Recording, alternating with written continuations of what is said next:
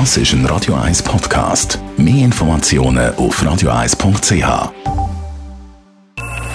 Best auf Morgenshow wird Ihnen präsentiert von der Alexander Keller AG. Ihre Partner für Geschäfts- und Privatumzüge, Transport, Lagerungen und Entsorgung.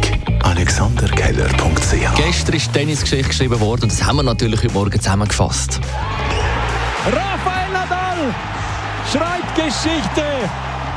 21. Grand Slam-Titel. Was hat dieser Mann für ein Kämpferherz? It's just amazing. No, Be- being honest, uh, one month and a half ago, I didn't know if I will be able to be back on the tour playing tennis again. And today, I am here in front of all of you, having this trophy with me. And you really don't know how how much I fight to be here.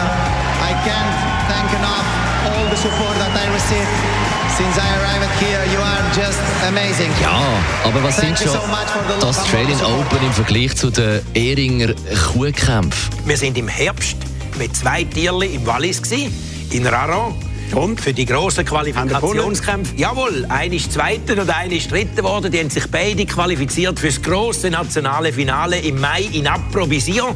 Vor 20.000 Zuschauern hat das früher noch stattgefunden. Ich hoffe, es ist in diesem Jahr Genau, also das, was Toni anlangt, das funktioniert. So der Toni Brunner, der der allererste Gast war in der Sendung Schawinski. Also nicht nur der Rafael Nadal hat das Comeback gegeben, sondern auch der Roger Schawinski auf Blue.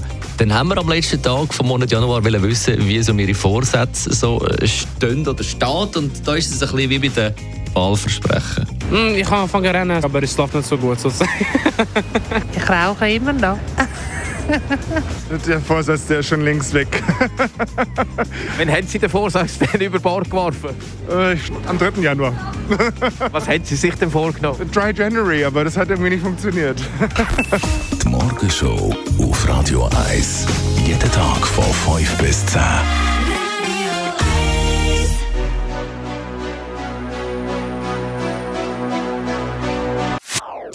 Das ist ein Radio 1 Podcast. Mehr Informationen auf radio1.ch.